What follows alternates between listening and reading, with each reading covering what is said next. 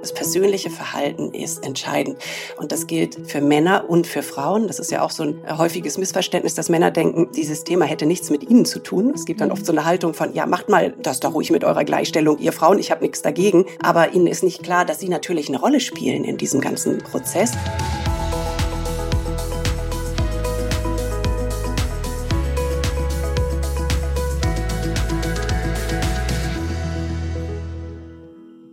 Wir reden über die Zukunft. In etwas mehr als zehn Jahren haben wir in Deutschland Chancengerechtigkeit zwischen Frauen und Männern erreicht. So soll es sein, aktuellen Forschungen zufolge. Was für eine Nachricht. Können wir uns also zurücklehnen? Können wir sagen, Ziel erreicht? Welche Zahlen, Daten und Fakten sprechen für diese Entwicklung? Weil wenn ich mich so bei mir im persönlichen Umfeld umschaue, im Arbeitskontext, Familien- und Freundeskreis, ergibt sich noch ein bisschen ein anderes Bild. Hallo Jochen, das ist ja auch ein sehr individuelles und emotionales Thema. Wie ist denn dein Eindruck dazu? Ja, hallo Malva. Das ist tatsächlich ein individuelles und ein emotionales Thema. Und es ist auch ganz sicher ein politisches und ein gesellschaftlich sehr relevantes Thema, das wir heute hier im Podcast besprechen wollen. Und damit herzlich willkommen zum Podcast Zukunft gestalten, zum Podcast der Bertelsmann Stiftung. Und ich muss sagen, diese Nachricht, die du eben genannt hast, dass wir in etwa zehn Jahren Chancengerechtigkeit zwischen Frauen und Männern erreicht haben, das hat mich schon auch ein bisschen überrascht, diese positive Nachricht, äh, denn ich kenne aus Gesprächen mit meiner Familie, mit meinen beiden Töchtern besonders auch, ähm, ja, andere Ergebnisse, andere Sichtweisen auf dieses Thema und die mich doch zumindestens etwas nachdenklicher stimmen, ähm, wenn nicht pessimistisch. Und wir wollen über diese Zahlen reden heute in diesem Podcast. Diese Zahlen wurden von der Albright Stiftung äh, ermittelt, einer Stiftung, die sich für mehr Frauen und äh, für mehr Diversität in Führungspositionen der Wirtschaft einsetzt. Und wir haben heute hier zu Gast die Geschäftsführerin der Albright Stiftung, Dr. Wiebke Ankersen. Herzlich willkommen, Wiebke Ankersen. Ja, hallo Malva, hallo Jochen, ich freue mich. Ja, toll. Also wir freuen uns auch sehr und ähm, wir freuen uns vor allen Dingen sehr, über dieses Thema diskutieren zu können, denn ich kann schon sagen, da kommen ein paar neue Erkenntnisse. Und wir haben dazu auch noch eine sehr wichtige Kollegin zu dem Thema von uns, also aus der Bertelsmann Stiftung als Expertin eingeladen, Manuela Barisic, Senior Project Managerin im Programm Nachhaltige soziale Marktwirtschaft. Und auch an dich, Manuela, ein ganz herzliches Willkommen. Guten Morgen in die Runde und euch ganz herzlichen Dank für die Einladung. Ja, Manuela Barisic, Wiebke Ankersen, wir freuen uns, dass ähm, ihr hier seid und wir möchten euch ganz gerne auch noch einmal kurz vorstellen zu Anfang dieses Podcasts. Wiebke, du bist geboren in Hamburg, hast Skandinavistik studiert und hast fast 20 Jahre lang für schwedische Organisationen in Deutschland gearbeitet. Ja. Zuletzt als Presseattaché an der schwedischen Botschaft in Berlin.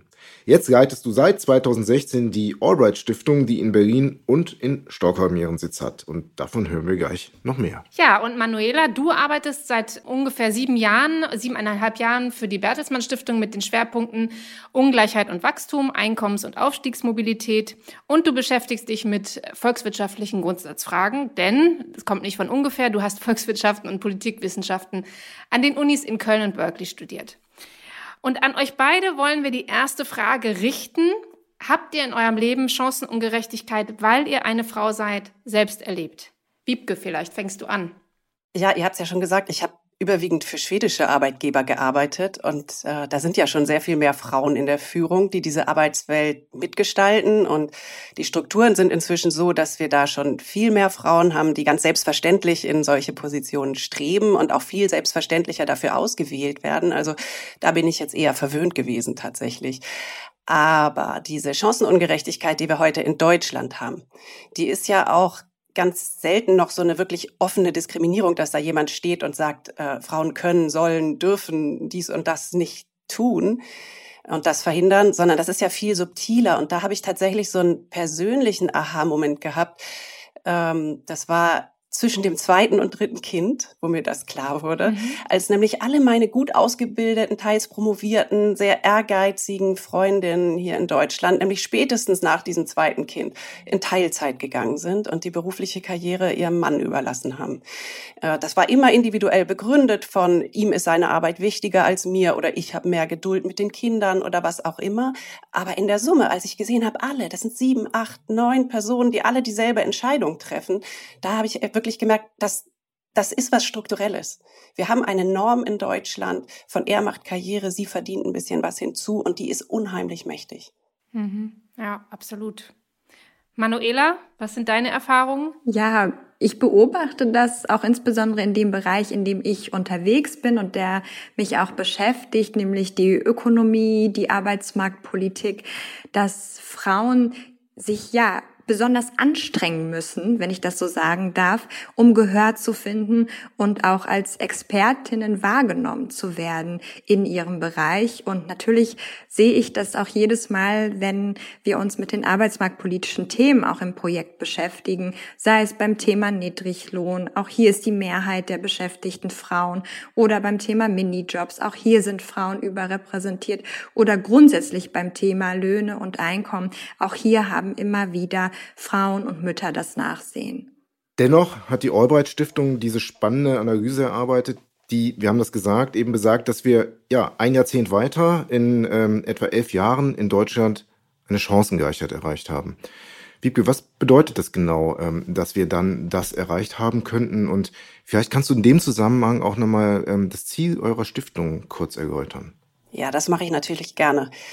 Unsere Stiftung hat zwei Ziele im Grunde. Also zum ersten oder zum einen gleiche Karrierechancen für Frauen und Männer. Die haben wir heute noch nicht. Also Gerechtigkeit in der Arbeitswelt. Äh, es ist so, dass wir schon seit etwas mehr als zehn Jahren ähm, eine, der, der überwiegende Teil der BWL-Absolventen, also mehr als 50 Prozent Frauen sind. Die starten auch in den Unternehmen aber sie kommen nicht oben an. Ganz oben am obersten Ende haben wir 13 Prozent, äh, also in, den Vorständen haben wir 13 Prozent Frauen. Da passiert irgendwas auf dem Weg. Da sind nicht die gleichen Chancen vorhanden.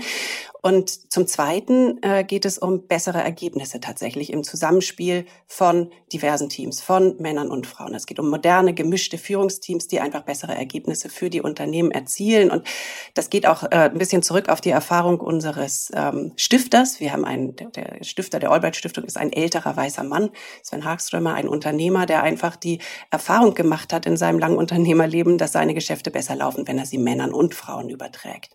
Es geht also im Kern um Meritokratie dass da tatsächlich die Besten und die Fähigsten in die Positionen kommen. Und was wir machen als Stiftung ist unter anderem monitoren wir die Unternehmen. Ähm, das heißt, wir dokumentieren, wie tatsächlich die Zahlen sind. Wir haben, äh, Malva sagte das ja eben schon, eine sehr emotional geführte Debatte auch und gerade in Deutschland. Und die muss ganz klar auf ein Fundament von Fakten, äh, Daten und Zahlen gestellt werden, damit wir wissen, wovon wir wirklich sprechen. Nicht von der gefühlten Wahrheit, sondern von der mhm. tatsächlichen äh, Wahrheit. Und da haben wir eben auch geguckt, ähm, wie entwickelt sich das in Deutschland mit dem, was kommt wirklich oben an der Spitze der Unternehmen an, in den Vorständen und äh, konnten ausrechnen, dass wenn das Tempo so bleibt, wie es in den letzten fünf Jahren ist, was die Rekrutierung von Frauen für die Vorstände betrifft, dann dauert es tatsächlich in Wirklichkeit noch 26 Jahre, bis wir da ein 50-50-Verhältnis haben. Aber im letzten Jahr äh, ist was passiert. Wir hatten eine ungewöhnliche Dynamik bei den Börsenunternehmen, die wir da monitoren, im Vergleich zu vorher. Da wurden nämlich 28 Prozent derjenigen, die da neu für die Vorstände rekrutiert wurden, waren Frauen. Da ist richtig Bewegung reingekommen im vergangenen Jahr. Mhm. Und wenn wir diese Dynamik, daher kommt diese Zahl mit den elf Jahren, wenn wir diese Dynamik schaffen, aufrechtzuerhalten, wenn wir da so einfach weitermachen wie im letzten Jahr, dann sind wir in elf Jahren soweit, 50-50. Und äh, genau, man muss einfach sagen, aktuell, wir kommen eben von einem sehr äh, geringen Level. Ich habe das eben schon mal gesagt, die Zahl, äh, wir sind im Moment bei 13 Prozent Frauen in den Vorständen der Börsenunternehmen. Mhm. Und na klar, wenn wir in elf Jahren dann soweit sind, das wäre natürlich super. Äh, und wir setzen auch als Stiftung alles dran, dass wir da hinkommen. Dann ist sozusagen unser Auftrag erledigt und dann kann ich in Frühpension gehen. Da würde ich mich freuen. hm. Ja, also ich meine, da schilderst du eine wirklich ideale Entwicklung, äh, die eben zunächst auf Wirtschaftsunternehmen bezogen wäre. Aber, das hattest du ja gerade auch schon mal erwähnt, Wiebke, dass es in Schweden eine gesellschaftliche Übereinkunft gibt. Vielleicht können wir auch gleich nochmal, du hattest im Vorgespräch ganz schön nochmal erzählt, was solche Punkte in Schweden im Arbeitsleben sind, die es halt erleichtern, dass alle gleichzeitig arbeiten können. Aber vielleicht einmal nochmal Manuela gefragt, welche Rahmenbedingungen müssen sich noch anpassen, also Rahmenbedingungen gesellschaftlich, politisch, damit ein 50-50-Verhältnis in allen gesellschaftlichen Bereichen erreicht werden kann? Welche Felder hat da die Bertelsmann Stiftung identifiziert, Manuela? Ja, in unserem Projekt adressieren wir sehr, sehr stark die systemische Ebene und wir fragen uns, welche wohlfahrtsstaatlichen Institutionen auch dazu führen, dass häufig Frauen und insbesondere Mütter auf dem Arbeitsmarkt das Nachsehen haben, große Nachteile haben. Und so haben wir ja in der vergangenen Zeit sehr stark einen Begriff auch geprägt und versucht in die Debatte zu bringen, nämlich den Begriff der Zweitverdienerin-Falle, die in Deutschland sehr stark ausgeprägt ist. Und Wiebke, du hattest das ja eben auch erwähnt, Karriere, Vollzeit, das macht der Mann und die Frau, sie verdient ein bisschen was hinzu. Und ähm, wenn ich das sage, dann kann ich das gerne nochmal auch ein bisschen mit einem Beispiel konkreter machen. In einer Zusammenarbeit mit dem IFO-Institut konnten wir zeigen, dass für Frauen und Mütter insbesondere diese Kombination aus Ehegattensplitting und Minijob eine Falle darstellt. Und Grund dafür ist, und das ist etwas sehr Deutsches und was sehr Spezielles, dass wir auch die Minijobs haben, dass bei einem Verdienst jenseits des Minijobs, und das ist wichtig zu wissen, dass die steuer- und abgabenfrei sind, für verheiratete Frauen häufig das Ehegattensplitting greift. Und dadurch werden sie überproportional durch Steuern und Abgaben belastet, sobald sie eben mehr als im Minijob verdienen möchten. Und um das vielleicht nochmal mit, wir haben ja gesagt, dass Daten, Zahlen und Fakten wichtig sind, auch noch einmal äh, darzustellen, kann ich auch gerne ein kurzes Beispiel bringen. Ähm, wenn wir uns vorstellen, der Ehemann verdient 48.000 Euro brutto im Jahr.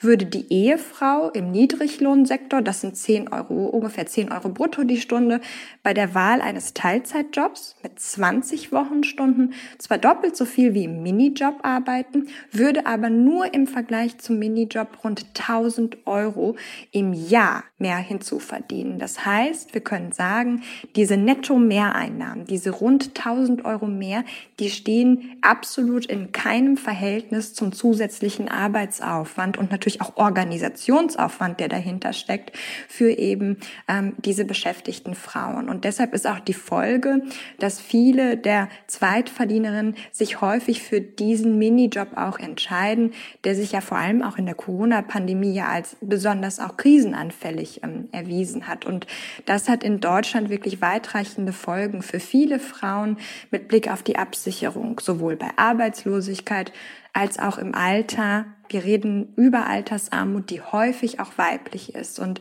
deshalb ist es uns als äh, Projekt der Stiftung wichtig, dass es uns gelingen muss, die Frauen und auch die Mütter eben aus dieser Zweitverdienerin-Falle auch zu befreien. Und deshalb sind wir auch mit einem konkreten Vorschlag in der Debatte und sagen, dass es wichtig ist, eben diese Minijobs in Steuer pflichtige und sozialversicherungspflichtige Beschäftigung zu überführen und auch das Ehegattensplitting anzupacken. Und hier ebenfalls ein konkreter Vorschlag. Hier sehen wir, dass es möglich ist, das Ehegattensplitting in ein Realsplitting umzuwandeln. Und es ist sozusagen wichtig, diese beiden Bretter anzupacken, sowohl das Splitting als auch die Minijobs, weil es genau diese Kombination ist, ähm, für die sozusagen, die dafür, dazu führen, dass wir diese großen Hürden haben. Und ähm, um vielleicht noch eine Zahl reinzubringen, mit solchen Fehlanreizen, also dieses, man möchte mehr arbeiten, es lohnt sich aber nicht, sind in Deutschland rund sechs Millionen Frauen konfrontiert, denn 80 Prozent aller Ehefrauen im Erwerbsalter erzielen weniger Einkommen als ihr Partner und sind damit Zweitverdienerin. Und Malva, du hattest auch gefragt, was ist sozusagen das große Portfolio an Lösungsvorschlägen? Das ist nur ein Teil. Also was mhm. ganz wichtig ist, wenn wir über Geschlechtergerechtigkeit auf dem Arbeitsmarkt sprechen, dann gibt es nicht die eine Lösung und sozusagen das eine Rezept, was uns die Problematik löst, sondern wir haben viele Reformoptionen, die auf dem Tisch liegen und die auch ineinander greifen müssen. Also wir müssen mehr für Vereinbarkeit von Familie und Beruf machen. Und hier können wir sicherlich sehr viel wie Wiebke von Schweden lernen. Das heißt, wir brauchen einen weiteren Ausbau einer qualitativ hochwertigen Kinderbetreuung, der frühkindlichen Bildung, aber auch des guten Ganztags. Dazu arbeiten ja auch andere KollegInnen auch in der Bertelsmann Stiftung, aber auch eine gleichmäßigere Aufteilung von Fürsorge und Erwerbsarbeit. Und hier brauchen wir auch die Väter. Das heißt, wir müssen hier auch Anreize für Väter setzen, dass sie auch bereit sind, ähm, die Elternzeit auch zu übernehmen und sich das auch gut aufzuteilen mit ihrer Partnerin. Mhm. Und seit der Corona-Krise Krise reden wir natürlich auch über systemrelevante Berufe.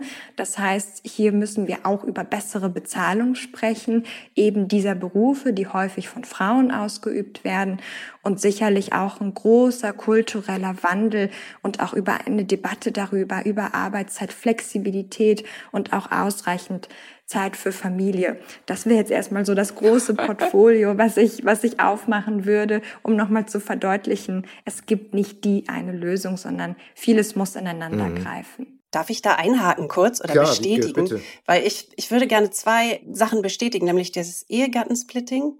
Das ist in Schweden vor 50 Jahren abgeschafft worden. Mit dem Zusatz im, in der Gesetzesänderung äh, damals schon, es ist nicht mehr zeitgemäß.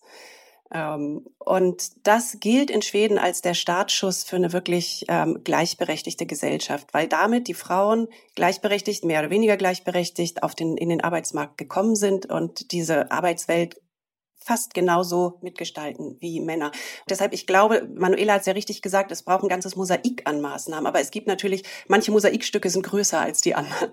Und das, äh, dieses Ehegattensplitting als Fehlanreiz ist ein sehr großer Mosaikstein. Und natürlich die Flexibilität, dieses Möglichmachen, dass er und sie äh, sich vollzeitnah mindestens im Job verwirklichen können. Das heißt, du musst die Arbeitswelt darauf einstellen, dass es ein Privatleben gibt und dass das eine Berechtigung hat und auch eine gewisse Priorität. Das ist in Schweden jetzt äh, der Alltag und deshalb haben wir Dual Career, also dass beide tatsächlich auch Karriere machen, auch als Standard und nicht als Ausnahme inzwischen in Schweden. Kannst du noch mal die Beispiele aus deinem Arbeitsalltag aus Schweden bringen? Dieses mit dem laut Leaving, das hatte ich mir noch gemerkt. Genau. Also ja. es gibt so, so es gibt so ein paar ähm, grundsätzliche Dinge, die sozusagen diese Vereinbarkeit sicherstellen. Nämlich ähm, in Schweden werden keine festen Meetings nach 16 Uhr eingeplant. Klar gibt mhm. immer mal Krisen oder so, wo es anders ist, aber nicht im Alltag, nicht regelmäßig, damit diejenigen, die jemanden betreuen, seien es Kinder oder seien es Eltern oder was auch immer, nicht benachteiligt sind, weil sie einfach bei wichtigen Sitzungen nicht dabei sind. Ähm, das heißt, es ist ein Tabu. Und ähm, Chefs gehen, haben eine starke Vorbildfunktion, gehen pünktlich nach Hause. Das ist mhm. das Loud Leaving, was du gerade sagtest, mal war. Äh, für alle gut sichtbar, der Chef ist weg, äh, jetzt können wir nach Hause gehen, es ist Feierabend, es ist in Ordnung, Feierabend zu machen. Äh, das ist ein ganz wichtiges Signal. Niemand muss mehr sitzen, nur weil der Chef noch sitzt. Das haben wir in Deutschland. Diese Präsenzzeit, die ist ja in Deutschland. Ich hoffe, dass es mit Corona sich ein bisschen ändert jetzt, aber oder mit der, den Erfahrungen aus der Corona-Zeit. Aber das ist in Deutschland noch unheimlich stark gewesen und ein echtes Problem für Leute, die Familie und Beruf vereinbaren, mhm. seien es Männer oder mhm. Frauen. Ja, das sind gute Beispiele und ich glaube, man merkt halt auch, dass Dinge immer sehr konkret sind. Sogar bei der Gesetzgebung, wie du es eben erwähnt hast, dass halt das Ehegattensplitting in Schweden schon sehr, sehr lange abgeschafft äh, ist. Das heißt, wir sehen, und da kommen wir vielleicht nochmal zum Anfang zurück, äh, zu einer gewissen Nachdenklichkeit oder auch vielleicht zu einer gewissen ja, Art von Pessimismus, dass wir hier noch große Anstrengungen vor uns haben, dass hier noch viel vonnöten ist, damit wir zumindest mal in diese Situationen kommen. Und was ich mich jetzt persönlich frage, ist, ähm, wie gesagt, ich habe zwei Töchter auch. Was sollen denn junge Frauen jetzt am besten machen? Also vor dem Start ins Berufsleben, nach der Schule, nach dem Studium. Sollen sie eher dahin ziehen, wo die Bedingungen schon gut sind? Also sich die nächsten zehn Jahre Richtung Schweden begeben? Oder sollen sie versuchen, hier an diesen Dingen, äh, ja, sich in diese Dinge zu begeben, die für sie natürlich auch sehr schwierig sind und wahrscheinlich auch frustrierend sein können? Welchen Tipp kann man denn eigentlich jungen Frauen und vielleicht nicht nur jungen Frauen, sondern auch jungen Männern überhaupt in Deutschland geben? Also vor zehn Jahren hätte ich, glaube ich, noch gesagt, geht lieber ins Ausland. Mhm. Da sind eure Chancen besser. Geht nach Schweden oder geht, geht in die USA oder wohin auch immer, wo sehr viel mehr Frauen in Führung schon sind. Da ist es, ist der Weg nach oben einfacher. Inzwischen würde ich sagen, es wäre schon gut, wenn sie hier bleiben. Okay. Weil wir, ich, ich sehe den Anfang einer Bewusstseins, einer breiten gesellschaftlichen Bewusstseinsänderung. Unsere Stiftung arbeitet ja daran. Wir machen ja nichts anderes. Mhm. Und so eine Veränderung, die jetzt angestoßen ist, die passiert ja nicht von alleine, sondern nur dann, wenn Männer und Frauen sich bewusster und am Ende anders verhalten und das vorantreiben. Das heißt, ähm, ich würde sagen, sie sollen hier bleiben und sie sollen diese Veränderung mitgestalten und vor allem sie einfordern. Und dann natürlich, klar, sollten sie aufpassen, äh, sage ich immer wieder gern, Augen auf bei der Partnerwahl. Sage ich auch meinen drei Töchtern, die ich habe, ähm, wenn sie einen Mann haben, der sich nichts anderes vorstellen kann als dieses Modell, ich mache die Karriere und sie ähm, kocht hauptsächlich, kümmert sich um die Kinder und macht nebenher noch so ein bisschen was dazu, jobmäßig, ähm, dann ist das natürlich ein Problem. Also da muss man sich einfach grundsätzlich sozusagen einig sein, dass das ganz klar ist, dass man da gleichberechtigt an den Start geht. Und die jungen Frauen sollten das auch von ihren Männern einfordern, dass die sich auch zu den gleichen Teilen dann an der Haus- und Familienarbeit beteiligen. Denn nur so kann es ja eine gerechte Verteilung geben. Und nur so können sie sich genauso im Job engagieren wie ihre Männer. Und äh, ja, ich glaube, das sind, glaube ich, so die, die mhm. Kernempfehlungen, die ich da geben würde. Danke. Manuela, wir hatten ja gerade auch nochmal gesagt, diese Emotionen müssen auf Fundament gestellt werden, auf ein Fundament von Fakten, Daten und Zahlen. Wenn die Bertelsmann Stiftung jetzt keinen persönlichen Tipp gibt, aber welche weiteren Erkenntnisse und Zahlen kann sie mit einbringen? Ja, wenn, wenn es um das Thema Frauen auf dem Arbeitsmarkt geht, dann kommt man ja um eine Zahl nicht drum rum. Und das ist ja der Gender Pay Gap, der allseits auch bekannt ist. Mhm. Aktuell liegt er ja bei 18 Prozent. Und wenn man sich nochmal vergegenwärtigt, was macht dieser Pay Gap überhaupt, was misst er, dann misst er nur einen Ausschnitt, und zwar die geschlechtsspezifische Lohnlücke in den durchschnittlichen Bruttostundenlöhnen aller am Arbeitsmarkt erwerbstätigen Personen und schaut sich Männer und Frauen getrennt an. Und was wichtig ist, ist, dass diese Betrachtung ein Ausschnitt ist für ein Jahr. Und was wir uns gefragt haben, und da haben wir auch versucht, einfach noch mal die Debatte auch zu bereichern, indem wir uns gefragt haben, wie viel kann man sich denn überhaupt in einem Leben erarbeiten und wie potenziert sich diese Lücke eigentlich über das gesamte Leben. Und hier waren wir sehr froh, dass wir in einer größeren Arbeitsstrecke mit dem Forscherinnen-Team und Professor Dr. Tim Böhnke von der FU arbeiten konnten und indem wir uns nämlich die Lebenserwerbseinkommen angeschaut haben. Und was jetzt erstmal nicht verblüfft, ist, dass diese Ungleichheiten zwischen Männern und Frauen über das gesamte Erwerbsleben größer sind als bislang angenommen und als uns der Gender Pay Gap überhaupt erahnen lässt. Aber, und vielleicht noch mal ein paar Zahlen, weil wir ja gesagt haben, dass es wichtig ist, diese emotionale Debatte noch mal fachlich äh, mit Zahlen zu bereichern. Ähm, heute Mitte 30-jährige Frauen in Westdeutschland erzielen ein erwartetes durchschnittliches Lebenserwerbseinkommen von rund 830.000 Euro. Männer können mit rund 1,5 Millionen Euro rechnen. Das heißt, wir haben in Westdeutschland diese Einkommenslücke über das Leben mhm. von 45 Prozent. In Ostdeutschland liegt diese Lücke bei 40 Prozent. Und das ist jetzt, und jetzt kommt nochmal ein sperriger Begriff, der Gender Lifetime Earnings Gap. Also das heißt, wir sehen, dass sozusagen diese große Teilzeitbeschäftigung, diese längeren Auszeiten vom Arbeitsmarkt sind die Hauptgründe für diese große geschlechtsspezifische Lücke, die wir über das Leben haben. Und das Spannende ist, dass wir auch einen großen Unterschied sehen zwischen Müttern und kinderlosen Frauen.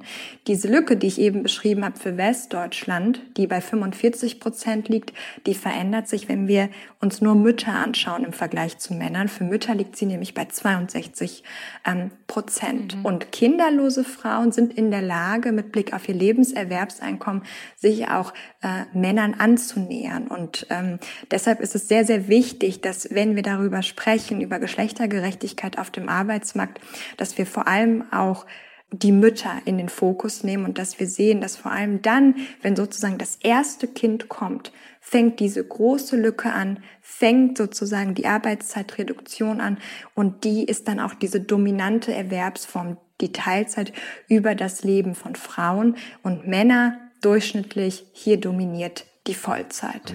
Also du hast uns jetzt eine Vorausschau gegeben auf eine Studie, die noch kommen wird im März. Das ist eine Studie, die wir bereits veröffentlicht haben, Malva. Okay. Ähm, wir haben diese Studienreihe besteht tatsächlich aus drei Studien und im März kommt unsere dritte und abschließende Studie, wo wir uns noch einmal fragen, wie sieht das eigentlich aus mit den Lebenserwerbseinkommen? Was macht eigentlich der Staat und was macht auch die Familie. Und ein wichtiges Ergebnis ähm, ist, dass die ganzen wohlfahrtsstaatlichen Institutionen, darüber haben wir ja auch gesprochen, so ausgerichtet sind, dass sie eben in Deutschland das klassische Rollenbild einfach fördern. Und alle Frauen, alle Familienkonstellationen, sei es Alleinerziehende, äh, Frauen, wo gegebenenfalls auch der Lebenspartner verstorben ist, die haben alle das Nachsehen, weil sie sich eben nicht in dieser Konstellation ähm, bewegen. Und da müssen wir sozusagen ran. Wir müssen auch sehen, dass es sehr, sehr viele andere Konstellationen gibt, auch eine Vielfalt an verschiedenen Familienformen und dass eben die nicht das Nachsehen haben und alle Frauen, die sich auch vielleicht für etwas anderes entschieden haben. Okay. Ja, ich meinte nur, wir haben ja jetzt nicht zufällig diesen Termin in diesem Monat gewählt zum Thema, sagen wir mal, Karrierebilder und Rolle der Frau und ihr äh, werdet auch die Studie im März rausbringen, also quasi passend zum Weltfrauentag, der am 8. März anstehen wird? Ganz genau. Und es gibt noch ein interessantes Datum, mal war neben dem Weltfrauentag.